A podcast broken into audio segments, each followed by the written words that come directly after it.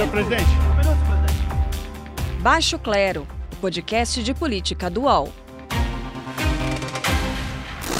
Sou do Baixo Clero, sem qualquer problema, mas é um sinal que todos têm espaço aqui nesse maravilhoso Brasil. Primeiro foi o E daí? Quer que eu faça o quê? E na sequência veio o. É uma patifaria! Folha, cala a boca, não te perguntei nada. Um jornal patife e mentiroso. O senhor pediu. Tá saindo, cala a boca, cala a boca. Uma nova semana, uma nova crise e mais uma vez o presidente olhando para tudo, menos para a pandemia do coronavírus, que nos últimos dias tirou 25 vidas por hora no Brasil.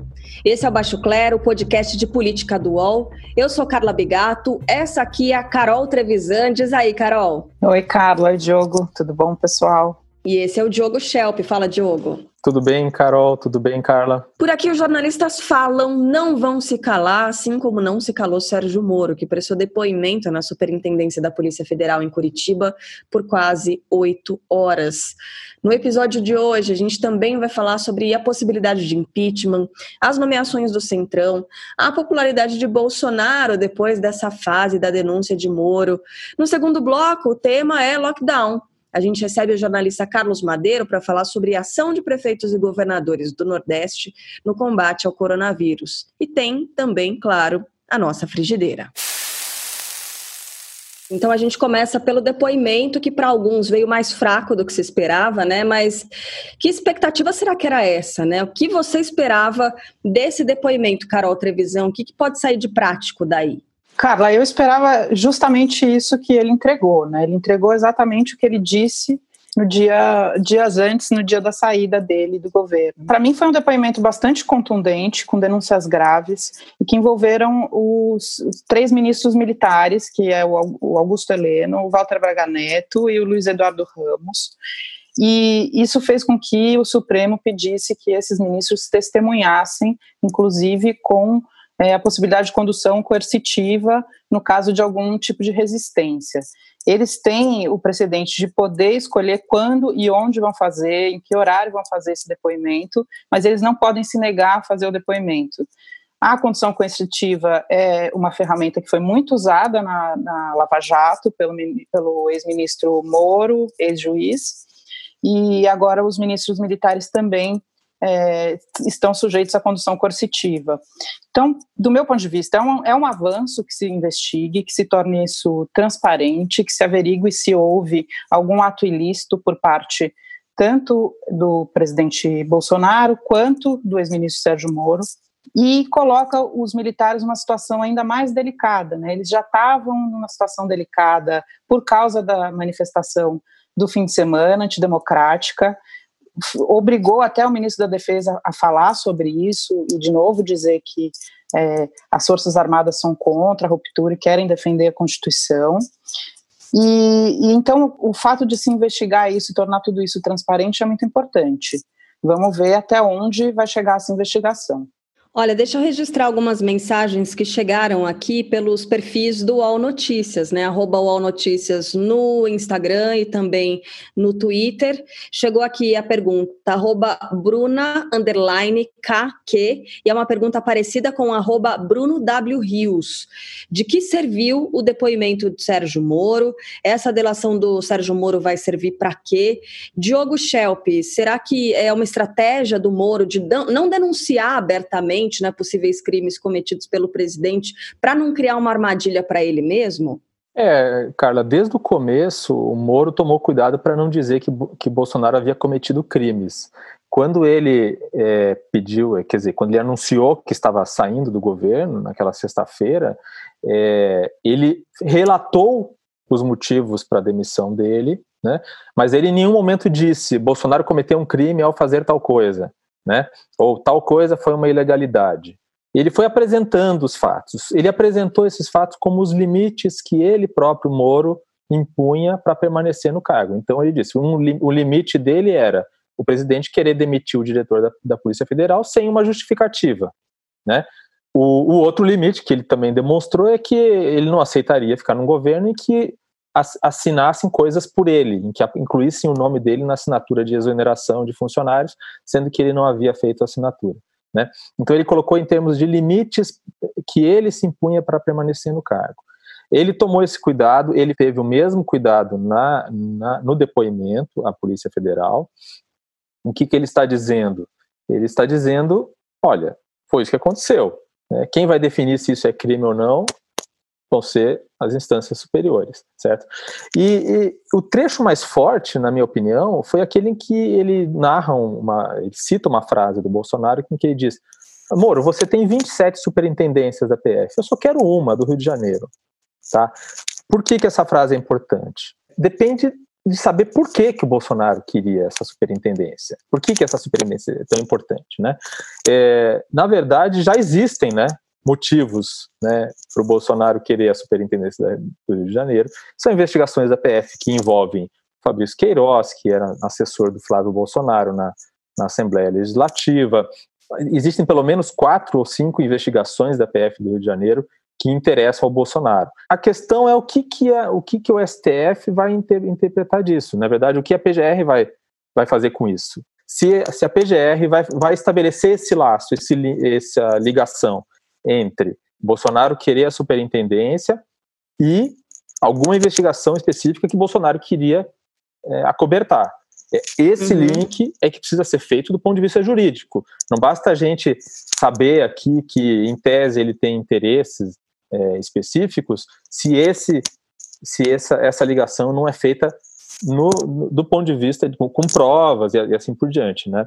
Esse é o entendimento que vai depender o entendimento da PGR e do Supremo Tribunal Federal. Uhum. Mas se isso ficar comprovado, é, é, mais um passo em direção a um processo de impeachment para depois da pandemia, né, quando tiver numa situação mais razoável, né? É, se ficar comprovado é gravíssimo. Então espera, porque tem tem perguntas aqui do, da nossa audiência. A primeira é a seguinte: arroba Bezerra Advocacia Criminal.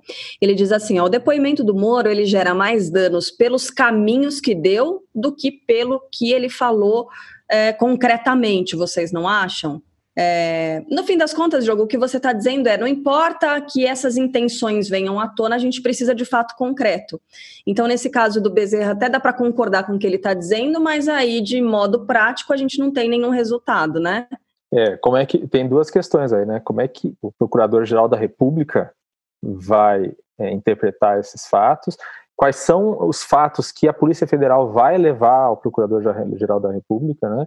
Quer dizer, isso tudo ainda está em aberto e é, eu acho que é a chave para que tudo isso possa ser considerado mesmo um crime. No caso de Moro, é, da maneira como ele colocou, é, Moro, obviamente, foi juiz federal e sabe perfeitamente o que ele podia dizer ou não podia dizer sem se incriminar, né? Então, é, ele fez a coisa de maneira a entregar o que era preciso entregar é, sem se comprometer diretamente. Olha, se teve uma pessoa que tomou depoimento naquela sede lá da Superintendência da Polícia Federal em Curitiba, foi esse Sérgio Moro, né? Então, o que fazer, ele sabia perfeitamente. Carol, as perguntas aqui, ó, da, você já estava se, se, encaminhando para essa coisa do impeachment, né? É, pergunta arroba Tito Hernani. Vocês acreditam no impeachment de Bolsonaro mesmo sem tanta materialidade assim? E mais uma também, arroba Kleber.ribeiro. A saída de Bolsonaro não geraria uma crise ainda maior no Brasil? Sem dúvida que nesse momento não é, não é uma boa abrir um processo de impeachment, até não tem espaço para isso no Congresso. Inclusive, tá, Bolsonaro está ali chamando o Centrão para compor no governo dele, para justamente tentar impedir a abertura de um impeachment. Por outro lado, tem uma questão muito interessante em relação ao Congresso. Essa semana eu conversei com um cientista político da UNB, Universidade de Brasília, o Lúcio Renault, e ele me contou que o presidente Bolsonaro é o recordista em derrubados de vetos pelo Congresso. Né? Nunca o Congresso vetou tanto é, as propostas de um presidente.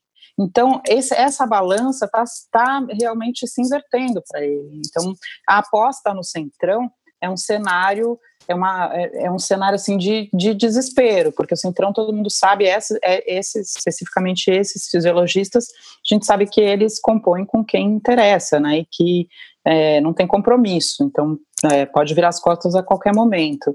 Mas para poder passar é, projetos e tal, a Câmara e o Congresso já estão vetando a maioria das coisas que o Bolsonaro compõe. Então, assim, o processo de impeachment ele vai amadurecer um pouquinho mais para frente. Bom, eu vou é, subverter a ordem aqui da nossa pauta, então já entrar nessa parte do Congresso e de Centrão. Foi publicada no Diário Oficial a nomeação de um dos integrantes do Centrão, né, do Fernando Marcondes de Araújo Leão, como diretor-geral do DENOX, que é o Departamento Nacional de Obras contra as Secas. E pelo jeito, né, Diogo Schelp, essa é somente uma primeira nomeação de uma rodada de muitas outras que podem vir por aí é, o objetivo justamente de Jair Bolsonaro é conquistar um apoio maior no Congresso. É, um apoio da, da ala fisiológica do Congresso, né?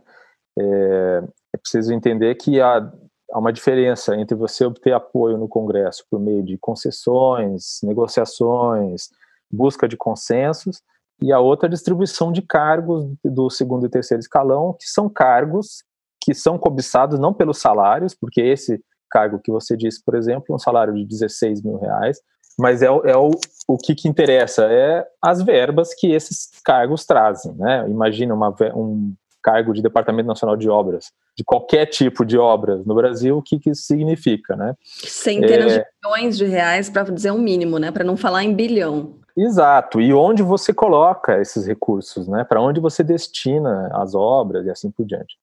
O que é interessante nisso, Carla, é que é, se, se você perguntar para os líderes dos partidos, todos, vão, todos negam que existam negociações, né? Então, eu, eu entrevistei, por exemplo, essa semana o, o ACM Neto, que é prefeito de Salvador e presidente do Democratas, e perguntei sobre isso. O, o DEM, que não, não, digamos, não se diz parte do Centrão, mas, mas muita gente coloca ali o DEM nessa, nesse, nesse pacote. E o Rodrigo Maia, que é presidente do, da Câmara dos Deputados, depende do Centrão também é, para atuar ali e tal, né? Foi, foi eleito com essa, com essa, com essa base. Então, é, ele, o Assemineto negou que houvesse qualquer negociação por cargos por parte do, do DEM. E aí eu perguntei para ele, bom, então a gente pode ter certeza que nas próximas semanas não vai ter nenhum nome do DEM assumindo cargos no segundo e terceiro escalão do governo? Ele falou, não, nenhum que seja por indicação do partido, né? Ah, é. Então... Geração espontânea, né? Uhum. Então, não, eu, enfim, a gente não sabe, né? Vamos ver o que vai acontecer, mas eu, eu o que eu estou querendo dizer é que esse, esse apoio também é muito frágil, né? Isso, isso mais para frente, quando começar a chegar perto de eleições, principalmente das eleições majoritárias, todo esse apoio pode, pode ruir de novo, né? Uhum. É, é, um apoio muito frágil. Então, é, Bolsonaro está tentando se apoiar é, nos militares de um lado e, nos, e no centrão de outro, mas dessa forma. Então, não sei, é, é, é, demonstra desespero, viu, Carla? Para mim isso demonstra desespero. Tem cara de desespero mesmo. Como você diz, né, Diogo, ninguém tem se orgulha muito em criar esse tipo de, de aliança, de acordo. É difícil de encontrar um Vladimir Costa. Vocês se lembram daquele deputado da tatuagem falsa para o Michel Temer? né, um apoio assim tão incondicional é difícil mesmo de encontrar. Agora, Carol, é, na semana passada, no último episódio aqui do Baixo Clero, a gente estava falando sobre é, o apoio a Jair Bolsonaro justamente, e essa desconstrução né, da imagem do Bolsonaro como defensor de uma nova política livre do tomar lá da cá, isso também pode acelerar o derretimento da aprovação dele nas pesquisas. Não, como você disse no último podcast, aprovação chegando chegando a 20%, dificilmente esse número volta a subir, né? É isso, Carla. E essa semana, depois que a gente gravou o podcast, que a gente está gravando na quinta-feira, é, essa semana saiu um, uma nova pesquisa que reafirma isso, que é a pesquisa do Ideia Big Data, e, e, mostra que em uma semana, com a saída do Moro, o Bolsonaro perdeu oito pontos em popularidade. Não é pouco, né? É um, um grande tombo. E ele também teve um recorde de avaliações negativas. 41% considerou Bolsonaro ruim ou péssimo, né? Isso é um reflexo, então, da saída do Moro e da humilhação que ele fez o Moro passar. Agora, é muito importante a gente lembrar também que o Moro não deixa o, o ministério, porque ele tentou sair atirando para sair bem também, já para se colocar como candidato para 2022, talvez, né? A gente não sabe porque ainda falta muito tempo, mas Moro sai do ministério com índices de homicídio subindo em janeiro e fevereiro, é, revelou recentemente o monitor da violência. E, e, ele usou muito os dados de violência, de homicídio principalmente, a queda da, dos homicídios que vinha caindo nos últimos anos no, no Brasil, ele usou muito como se fosse isso na conta dele. Na verdade, ele mexeu muito pouco na área da segurança pública. É, ele fez de, de, ponto positivo foi fazer a troca da, das lideranças do PCC para fora de São Paulo, em coordenação com o governo de São Paulo. De resto, ele corroborou com, com o discurso bolsonarista que queria flexibilizar posse e porte de armas, que é, derrubou o rastreamento das, das munições que o exército queria colocar e também reforçou a, a, tentativa de implementar a excludente de licitude, que é o perdão para autoridades de segurança em caso de, de policiais matarem outras pessoas na né, investigação. Então, só para a gente mostrar esse balanço, assim, o que, que as pesquisas estão mostrando, né? O Moro é uma pessoa popular para a sociedade, para os eleitores, mas ele também ainda tem que prestar contas. Então, vamos ver o que vai acontecer nessa loucura que é o Brasil. Oh, bom, falando em loucura que é o Brasil, a gente está gravando na quinta-feira à tarde e nessa manhã uh, o presidente Jair Bolsonaro surpreendeu a todos, uh, caminhou até o Supremo Tribunal Federal e fez uma reunião meio que de surpresa ali, né, com o presidente do Supremo Tribunal Federal, o ministro Dias Toffoli, numa uh, espécie de pressão. Será que a gente pode avaliar dessa forma essa reunião de emergência? A gente nem conversou sobre esse assunto antes, mas eu acho que é, é pertinente, né, a gente abordar é, essa reunião nesse momento levou ali a tiracolo o ministro da Economia Paulo Guedes, levou também diversos representantes do setor produtivo, das indústrias, numa tentativa, pelo menos é o que eu ouvi de, de alguns analistas, de tentar dividir com o Supremo também, se é que isso é possível, é, essa possível, possível não, né, provável e quase inevitável queda na, na economia do Brasil. O que, que vocês acham? É estranho, né, um presidente da República tentar se aproximar tanto assim do Supremo Tribunal Federal num momento como esse e com um ensejo como esse, que não tem muito propósito. O que, que você acha, Diogo? Não, eu acho que o que esse episódio demonstra é que o Bolsonaro não conseguiu entender até hoje o que significa fazer uma prevenção numa pandemia, num contexto de pandemia. Né? É uma doença que não tem cura, não tem vacina, não se sabe sequer se vai ter uma cura tão cedo. O que se sabe é que a única coisa que funciona é o distanciamento social, é fazer com que as pessoas fiquem em casa o máximo possível e assim por diante. Então, é, até hoje, ele só jogou contra os esforços dos governos dos estados e, das, e dos municípios para fazer esse esforço. Se você faz esse esforço meia boca, sem a colaboração do governo federal, ou com o governo federal jogando contra, o que você provoca é ainda pior para a economia, porque você faz com que esse isolamento, essas medidas, tenham que ser mantidas durante um período mais longo. Né? Essa semana eu conversei com, com, pesquisa, com pesquisadores, é, é, epidemiologistas, que estão tentando entender qual é o grau, o número, né, a quantidade de subnotificação de casos de Covid no Brasil. Né? E o que eles mostram, com base num estudo feito no Rio Grande do Sul, por exemplo, é que o número pode ser 10, 12 vezes maior do que está sendo noticiado oficialmente. Isso significa que no Brasil todo pode já, já ter mais de um milhão de contaminados por Covid. Só que os índices de isolamento estão em abaixo de 50%, precisaria ser 70% ou mais para que tivesse eficácia. E o que isso significa? Que em vez de conseguir flexibilizar logo, em vez de conseguir abrir o comércio, conseguir abrir as atividades econômicas mais rápido, essa, essas medidas vão ter que ser mantidas por mais tempo. Ou, como já está acontecendo no Nordeste, a gente vai falar sobre isso no segundo bloco, em outras regiões, ou fazer, tomar medidas ainda mais restritivas. Né?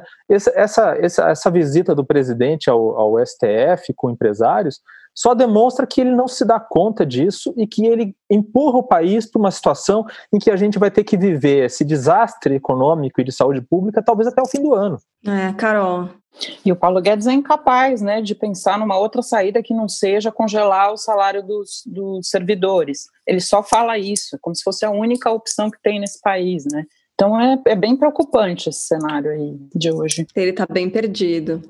É, mas algo que a gente é, talvez deva destacar é o seguinte: hoje o presidente da República estava mais calmo tratou os repórteres com até uma certa educação, chegou a usar máscara ali na, na, aparição pública que ele fez, muito diferente do que aconteceu no começo da semana. A gente já exibiu a fala do Cala Boca aqui no comecinho do podcast. Eu, particularmente, fiquei com muita raiva de ter ouvido tudo isso. Comentei aqui com os colegas, com o Diogo Schelp e com a Carol Trevisan também.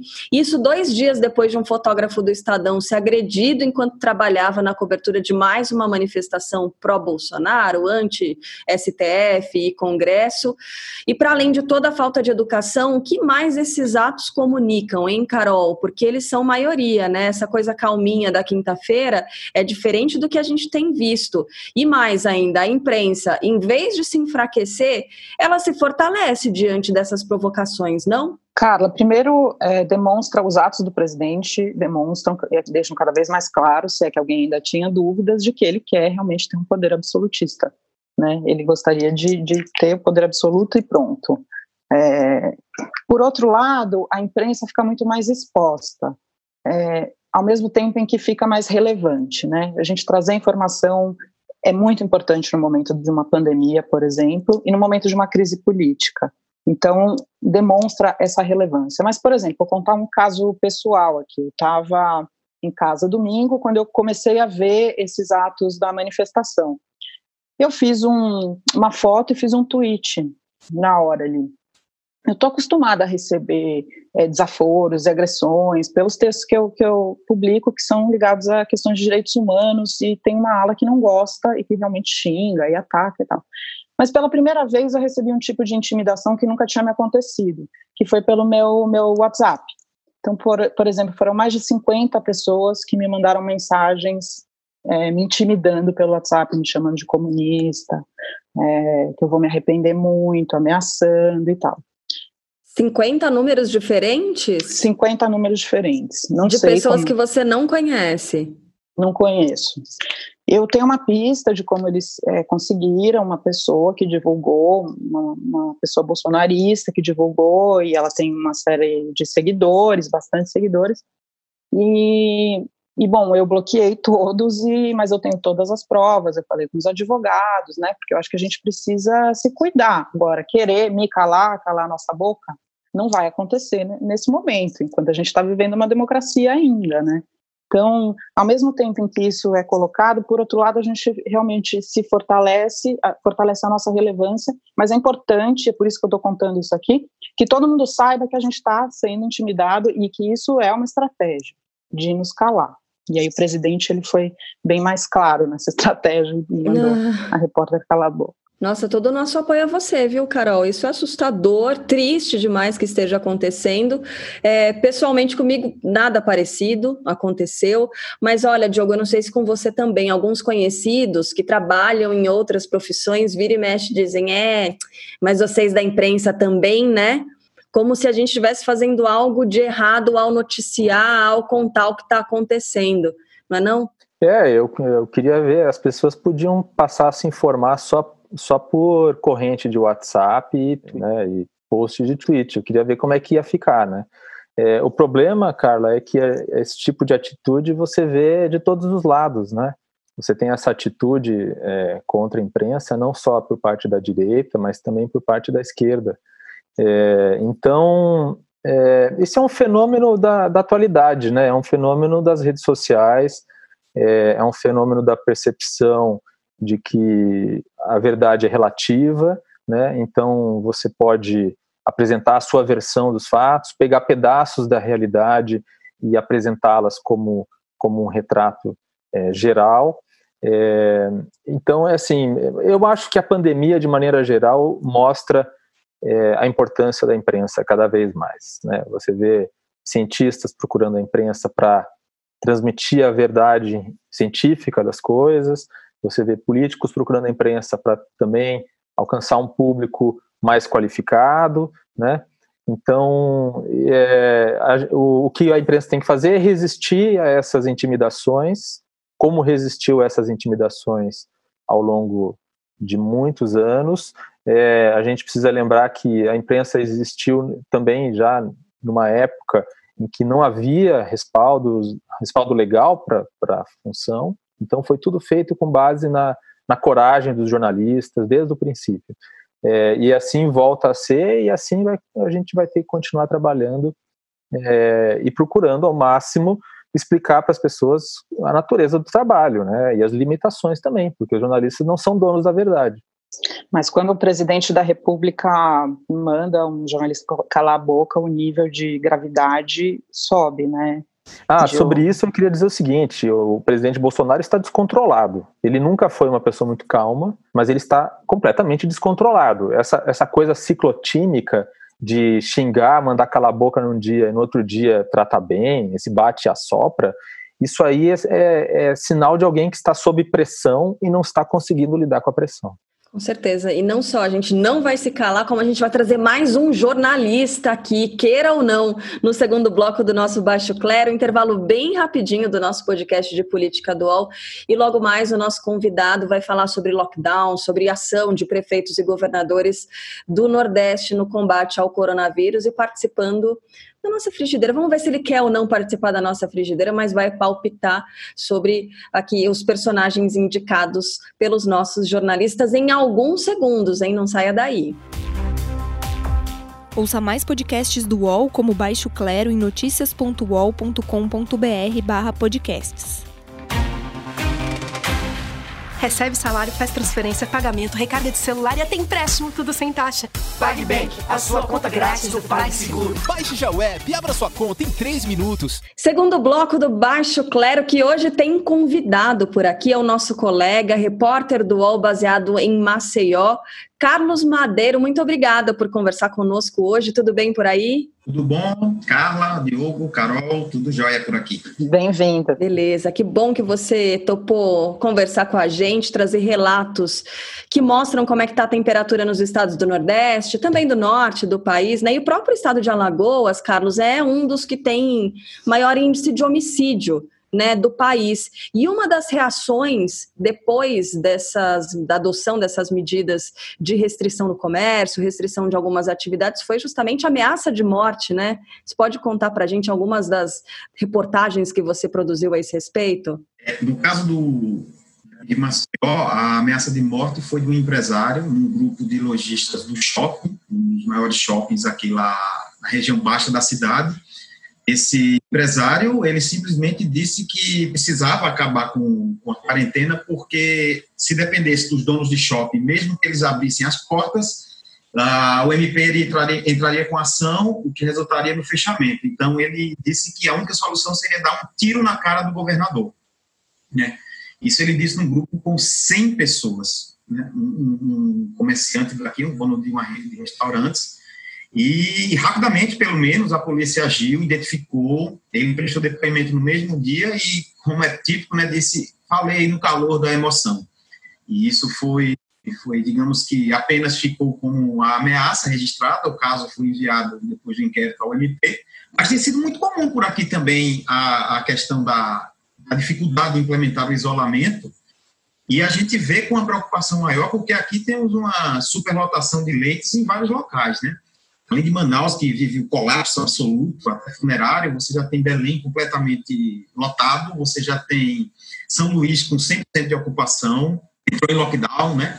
Por decisão da justiça. Você tem também Ceará já há um tempo com fila de espera nas UPAs para Fortaleza, especificamente a Grande Fortaleza, transferir para UTIs. Recife, numa situação delicadíssima. Ontem eram 245 pacientes na fila de espera é muita gente esperando o leito de UTI. Já foram abertos em Recife, para você ter ideia, 430 leitos de UTI a mais, né? Foram sete hospitais de campanha e só tem leito de enfermaria, ou seja, só tem a cama e alguém para ficar dando assistência. Você não tem como dar a, a devida qualidade do atendimento aos casos graves. A Lagoa está chegando também, ela tem um crescimento muito maior que a média nacional, ela saiu de uma tranquilidade de 85 casos, 83 casos exatamente, no dia 15 para no fim do mês ter 1.300, ou seja, um salto exponencial causado muito por uma coisa que aconteceu muito comumente por aqui, que eram os estados que tinham pouco registro de casos, entendiam que o isolamento não era necessário, as pessoas começaram a ir para a rua. Comércio, é, aquele pequeno comércio de bairros, e aquela coisa, né? Quanto menos casos, mais as pessoas acham que isolamento não é fundamental. Explodiu. Ontem a Santa Casa aqui, que é o maior hospital é, é particular, que é filantrópico, mas é de propriedade né, privada, não é público, ele fechou as portas, ele não tem mais leitos e, e, e isso é muito grave. O que é houve uma expansão grande. Por sorte, a Alagoas tinha dois hospitais na ponta da agulha para inaugurar.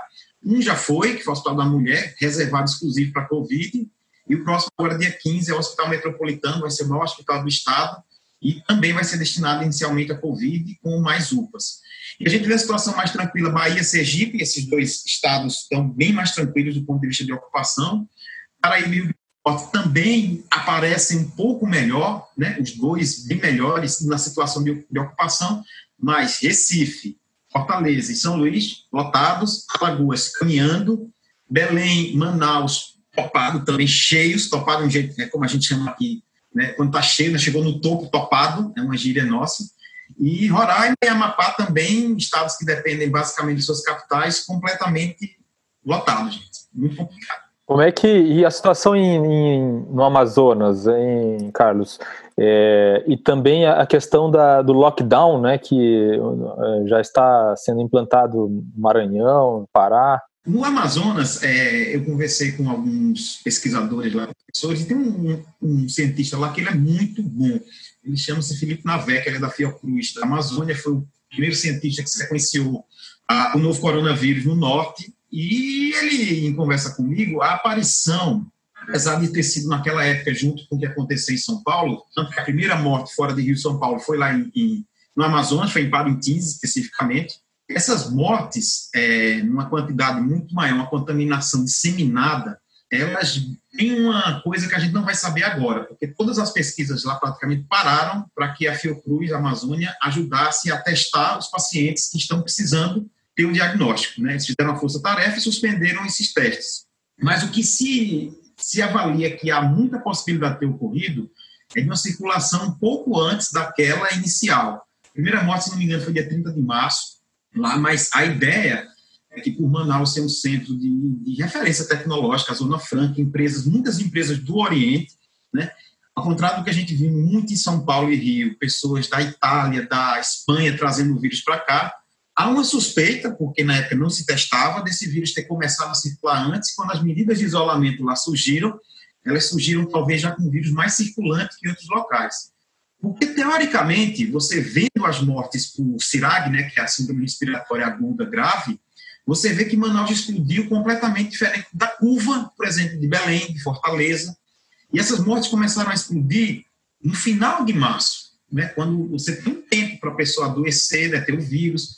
Então, essa é a grande suspeita. A principal, talvez, hipótese mostra que esse vírus, a primeira morte aconteceu na cidade distante do centro, né, do centro da, da já na parte mais isolada de, do Amazonas, que foi Parintins.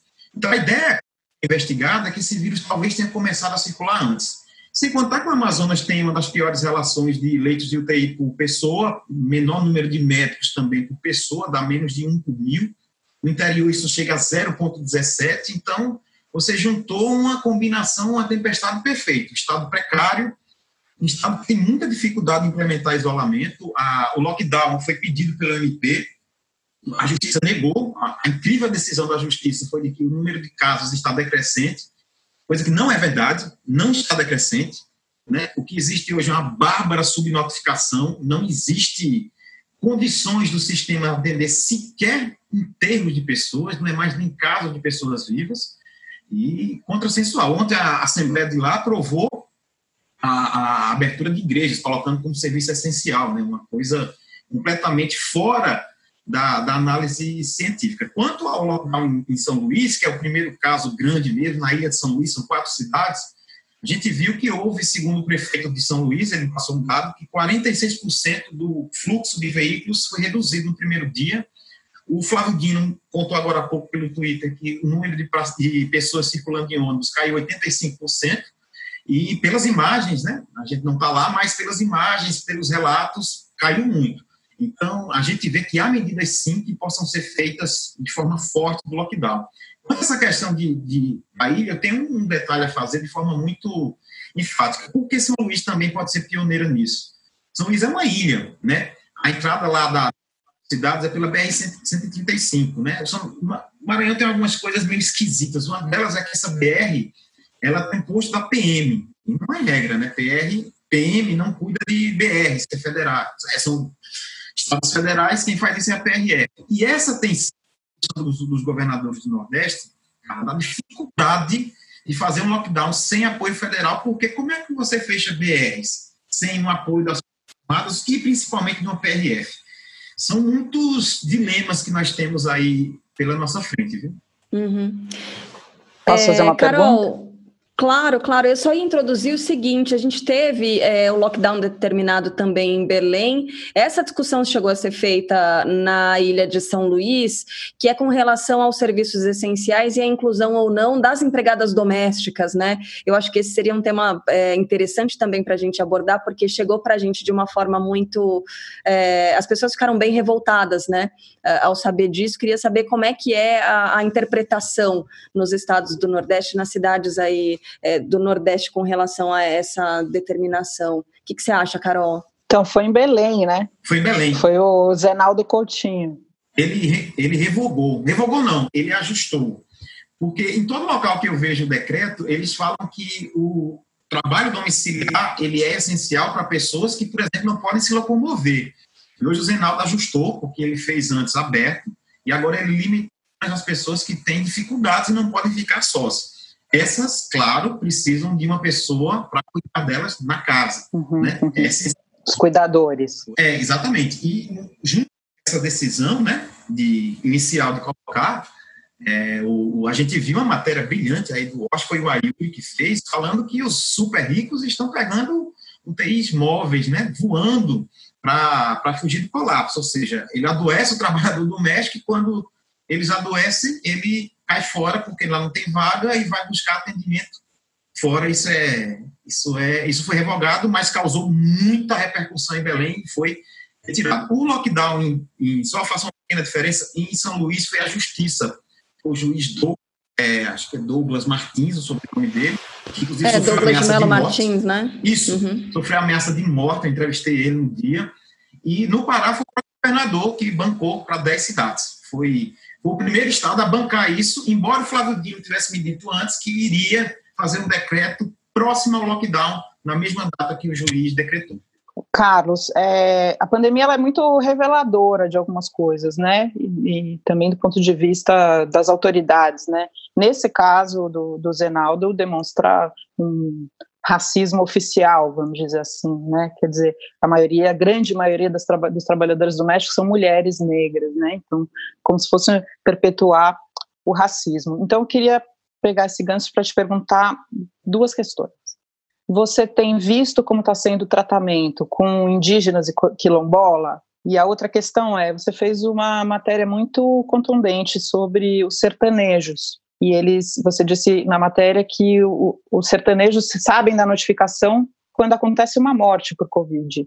Então, quer dizer, não tem prevenção, não tem teste, ninguém está olhando de fato para o sertanejo, assim como é, as outras populações vulneráveis. Queria que você falasse um pouco sobre isso. É, quanto à questão de indígenas e quilombolas, eu vou separar um pouco, porque eu acho que, principalmente na questão do Nordeste, eles se encaixam muito nesse perfil do sertanejo. Né? Uhum. É, como é, normalmente eles são colocados em áreas secas, que não são áreas atrativas para pressão, por exemplo, como no Amazonas, como no Pará, como em Roraima, que são áreas que você tem o interesse da madeireiros, de grileiros, de, enfim, fazendeiros querem explorar, que não tem. Então, eles se enquadram nesse perfil que você falou muito bem do Nordeste, na questão do sertanejo. Esse levantamento que eu fiz para essa matéria, eu vi que das 51 cidades na região que registravam 100% de letalidade por um ou dois casos, né, ou seja, apenas havia o registro da pessoa morta, não havia, não havia outros casos, eles estavam, 34 deles, no sertão, né, o que é um, um percentual extremamente elevado. E eu fui em busca de algumas histórias, e o que acontece, primeiro é o seguinte, você teve um bato terrível da assistência primária nos locais mais de difícil acesso, principalmente sítios, né? Quem conhece o sertão sabe como é, as coisas são distantes, não chega a ser como no norte, mas as comunidades são distantes, eles se agrupam em locais principalmente para tentarem ter poços viver com água, e isso foi muito afetado pela saída dos médicos cubanos e a redução dos mais médicos, né? A saída dos cubanos, da forma como foi feita, com a discussão ideológica, que eu não entro se era certo ou não mantê-los, o último a ser ouvido foi como foram as pessoas que foram abandonadas, né? Você tinha muita comunidade ali, principalmente indígena, no sertão ali, questão da Bahia, muito Ceará, áreas extremamente isoladas, que viram pela primeira vez um médico fixo. Eles tinham médicos que visitavam dentro de estruturas de um PSF que se locomoviam em algum momento para atendê-los. Então, isso foi destruído, isso causou enorme dificuldade na atenção básica e hoje é percebido como é, como é que um sertanejo com febre ele vai sair de um sítio que fica muitas vezes 15, 20 quilômetros numa carroça, né? Instrumento, porque isso é real, é às vezes um instrumento que ele tem de locomoção, para ir buscar um atendimento numa cidade que muitas vezes não tem médico, que muitas vezes tem um hospital sem estrutura, então ele fica. E, a Covid, pelo que a gente percebe, e vocês já, já conversaram isso, ela tem uma evolução rápida demais, os médicos falam isso. Você deteriora de forma extremamente rápida o que leva a ter um, um, um, quadro que, quando você chega, e nesses casos do Nordeste, eu entrevistei duas, duas pessoas que falaram isso, elas não conseguiram sequer ser transferidas. Essas cidades não têm leitos de UTI nem semi-intensivo. Um foi em Agrestina, outro fugiu do interior da Bahia, que eu até conversei com o médico, eles morreram antes de serem transferidos. Ou seja, eles não tiveram atendimento inicial, não havia um respirador, não havia sequer um suporte de oxigênio para cuidar do intermediário muito sério, porque estamos diante de uma pandemia que requer, sim, muita orientação dos médicos na hora que as pessoas começam a desenvolver os sintomas e não há acesso à internet, não há, muitas vezes, sequer telefonia nesses locais, não adianta ter saúde, isso não vai funcionar. Sobre escolas é, indígenas lá da Amazônia, sim, nós já temos aí um número acentuado de mortes, são sete, né? É, e tem um caso que me chamou muita atenção, da primeira indígena, ela é uma cocama, ela fica lá no alto do Rio Solimões, é um departamento sanitário indígena que tem uma congregação de várias aldeias ali, e ela pegou essa doença numa roda de conversas, olha que interessante, de um médico que saiu de um centro maior e foi lá ensinar as pessoas como combater, como atuar nesses casos. E aí, será que elas tinham, essas pessoas tinham EPI suficientes, né? Na época, ele era sintomático, ele não foi, não fez isso, evidentemente, com nenhum não se colocou em risco, as, nem colocou em risco as pessoas. Surpreendente, mas passou a doença e a, a doença disseminou, tanto que ele é o distrito sanitário com mais casos. E no caso dos indígenas é muito sério, eles não desenvolvem muitas, é, é, vocês sabem bem, eles não desenvolvem as defesas contra vírus porque eles são muito imunes, eles são distantes. Isso a gente fala mais dos povos tradicionais distantes, aqueles de contato de recém-contato ou isolados. Esses isolados a gente não tem notícia, né? não há contato, mas aqueles recém-contactados, a gente vê, inclusive, muito assédio de é, é grupos evangélicos extremistas, né? chamamos assim, porque insistir em entrar numa terra indígena no momento desse é um ato de, de extremo, acho que mau gosto, de não é hora, mesmo que ele pense em ser correto ou não evangelizar, que eu não acho que deva ser, nesse momento chega a ser de mau gosto. Obrigada. Ô Carlos, deixa eu te contar uma coisa. A gente tem aqui no Baixo Clero uh, um quadro chamado Frigideira, hum. em que a gente escolhe, na verdade a gente não, né? Porque eu tô fora dessa, eu só anuncio por aqui, o Diogo, o Shelp e a Carol Trevisan, eles escolhem figuras da semana para serem fritos ou fritas. Uhum. Você quer escolher alguém ou você quer palpitar sobre as indicações? Tem, tenho sim, tenho sim. Eu acho que talvez não seja, até porque eu nem peguei o nome, mas eu li a decisão do juiz ontem, lá do, do Amazonas, né, sobre Manaus, os argumentos dele são terrivelmente equivocados. Não há, ele fala que não há evidências científicas, quando acredito que um pouco de ciência, o tempo que a ciência teve, se mostrou lockdown necessário. Manaus ela está passando por um colapso que é, é inacreditável. Se vocês que ouvem aí se comoviam com a Itália, lá está muito pior. Pobreza, a periferia é lotada de índios que fogem é, justamente dessa pressão que existe pela terra lá no, no, no interior do Amazonas. Eles vão para vivem em periferias. Manacapuru, uma cidade da, da grande Manaus ali, que tem o maior número de casos do Brasil proporcionalmente, é uma catástrofe que está ocorrendo lá.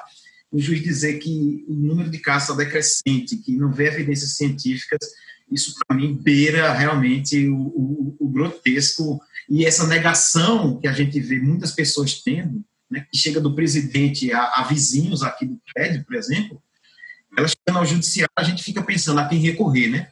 Se o lockdown do lá tem uma, uma ligação estreita com, com o Bolsonaro, não tomou medidas fortes, reabriu o comércio também, eu acho que juiz e governador, enquanto o prefeito de Manaus grita, ele grita, ele chora, ele faz, né? Esse apelo à comunidade internacionais, acho que tanto o governador Wilson Lima como esse juiz, que eu posso até pegar o nome aqui enquanto vocês votam, merecem uma fritadeirinha assim. É o Rony Frank Torres Stone, é esse, né? Juiz esse da primeira vara da Fazenda Pública Estadual. Esse então, mesmo, que negou esse pedido do Ministério Público de, de lockdown em Manaus. É, é o... lockdown foi muito bem pedido. Eu li toda a ação do MP, muito bem feita. Você vê vários dados científicos. Então, não é que ele negou sem evidências, ele apenas não acredita nas evidências. E isso é que é grave. Diogo Schelp, quem é que vai para a frigideira nessa semana? Eu vou colocar o ministro da Saúde, Nelson Teich, na frigideira, é, que está sempre atrás dos problemas né, da, da pandemia. Né? O, o Carlos estava falando de Manaus, ele esteve em Manaus nessa segunda-feira, é, depois de três semanas em que a cidade, em que o sistema de saúde da cidade já tinha entrado em colapso, né? Chegou lá, ele, é, no, do, alguns dias antes tinha prometido chegar lá com 500 profissionais de saúde para reforçar o atendimento da cidade. Chegou com a metade disso, é, sem nenhuma explicação.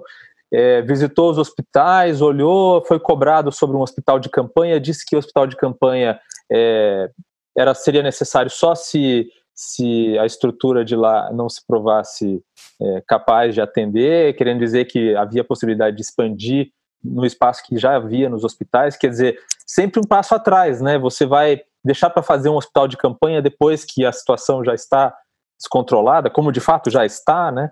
É, então o Nelson Tati está sempre atrasado. Ele está atrasado para dar dados, para divulgar dados. Quando veio essa questão de, de de leitos privados que, que estão sendo confiscados em alguns lugares, né, pela, por decisões judiciais, para atender a fila do SUS, que quando está lotada.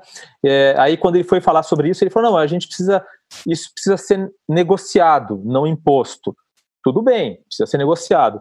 Ele assim, aí ele diz assim, mas quando chegar no limite a gente negocia. Não, meu ministro, negocia antes, né? então. É incrível. É incrível. É, nós estamos no meio de uma pandemia. O cara assumiu dizendo que ele precisava tomar pé da situação. Já passaram três semanas, ele ainda não tomou pé da situação e está sempre atrasado na solução dos problemas. E todo dia na coletiva ele fala que vai apresentar o protocolo que já está pronto. Só falta ajustar mais uma coisa. Ele vai apresentar, mas não apresenta. E tem mais outra. Ele só, ele só fez uma reunião de videoconferência com os secretários de saúde estaduais esta, esta semana, também, três semanas depois de assumir, né?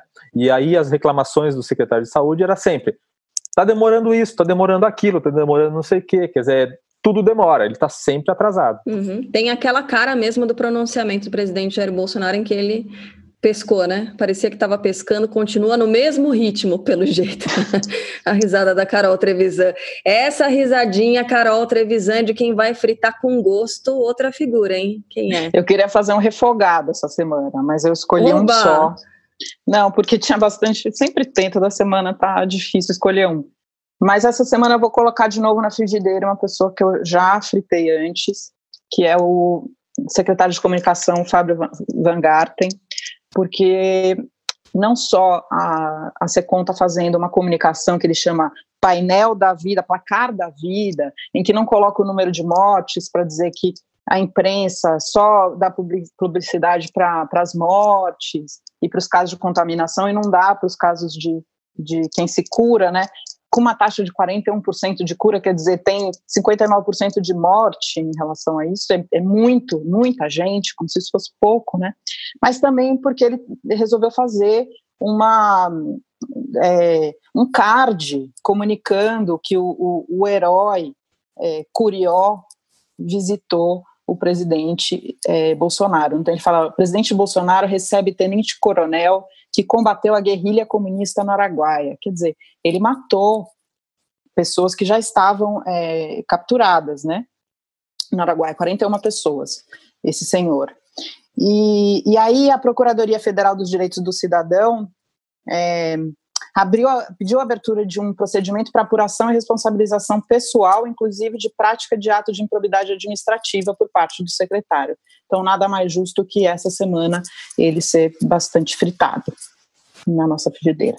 Bom, estão aí as nossas figuras agora na frigideira, uh, rolando no óleo quente, fazer o quê, né, gente? É isso aí. Carla, Diga, Carlos. Eu queria complementar só uma coisinha que o Diogo falou. É, eu tive um, um, dessa reunião né, do, do secretário do CONAD, do presidente e até o secretário do PA, o Beltrame, acho que é o Beltrame, e foi muito prática, assim, o, quem me contou isso foi o secretário de Pernambuco, o André Longo, secretário de saúde. Ele disse que chamaram o ministro, cara, veja só, são dois meses praticamente dessa pandemia aqui no Brasil e nós não temos até o momento uma propaganda, uma manifestação oficial falando sobre a importância do isolamento.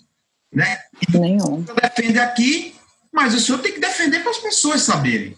Não adianta o senhor aqui porque a gente já sabe. Aí ele promete a campanha, como ele prometeu várias coisas. Por exemplo, Alagoas tem 30 respiradores prometidos pelo Ministério, não chegaram. Isso é cobrado diariamente né, aqui nas coletivas. Então, assim, ele não só está atrasado, mas ele é cobrado e ele escorrega. Ele escorregou com os governadores, na reunião com os governadores que, do Nordeste, que existe um consórcio aqui que faz essa atuação coletiva, e ele escorrega. Nessa questão, a fala que o André Longo disse que foi colocado foi que rolou tensão e, tipo, é absurdo o que está acontecendo no governo federal não fazer isso do isolamento. E Pernambuco pediu apoio das Forças Armadas locais e foi negado, o que é que pela capilaridade, se vocês conhecem como Recife, a Recife é mal feita do ponto de vista urbano, é, tentar fazer um lockdown ali com várias BRs cortando as cidades de Abuatão ali no Recife, mesmo a situação de Fortaleza, é muito inviável, muito inviável. Aí um reforço, então, do Carlos. Aliás, Carlos, deixa eu agradecer muito a sua participação aqui no Baixo Clero. Foi muito bom te ouvir hoje. Obrigada ao Carlos, para quem é, pegou, sei lá, do meio, enfim. O Carlos é repórter do UOL, baseado em Maceió, então ele está por dentro dessa realidade do que está acontecendo de fato no Brasil, no Nordeste, também trazendo um pedacinho do que acontece no norte do país para gente. Um prazer, até a próxima, que você participe muitas outras vezes aqui do Baixo Clero e bom trabalho para você, Carlos. Estou aqui à disposição, hein? Estou à disposição. Chamou, estou aqui. Obrigado, Carlos. É isso aí. Diogo Schelp, um beijo para você. Valeu, um abraço, pessoal. Carol Trevisan, um beijo, se cuida. Valeu. Tchau, tchau. Até o próximo Baixo Clero, podcast de política do UOL. Baixo Clero tem a apresentação de Carla Bigato, Diogo Schelp, Maria Carolina Trevisan. Produção: Rubens Lisboa. Edição de áudio: João Pedro Pinheiro. Coordenação: Juliana Carpanês, Marco Sérgio Silva e Diogo Pinheiro. Está encerrada a sessão!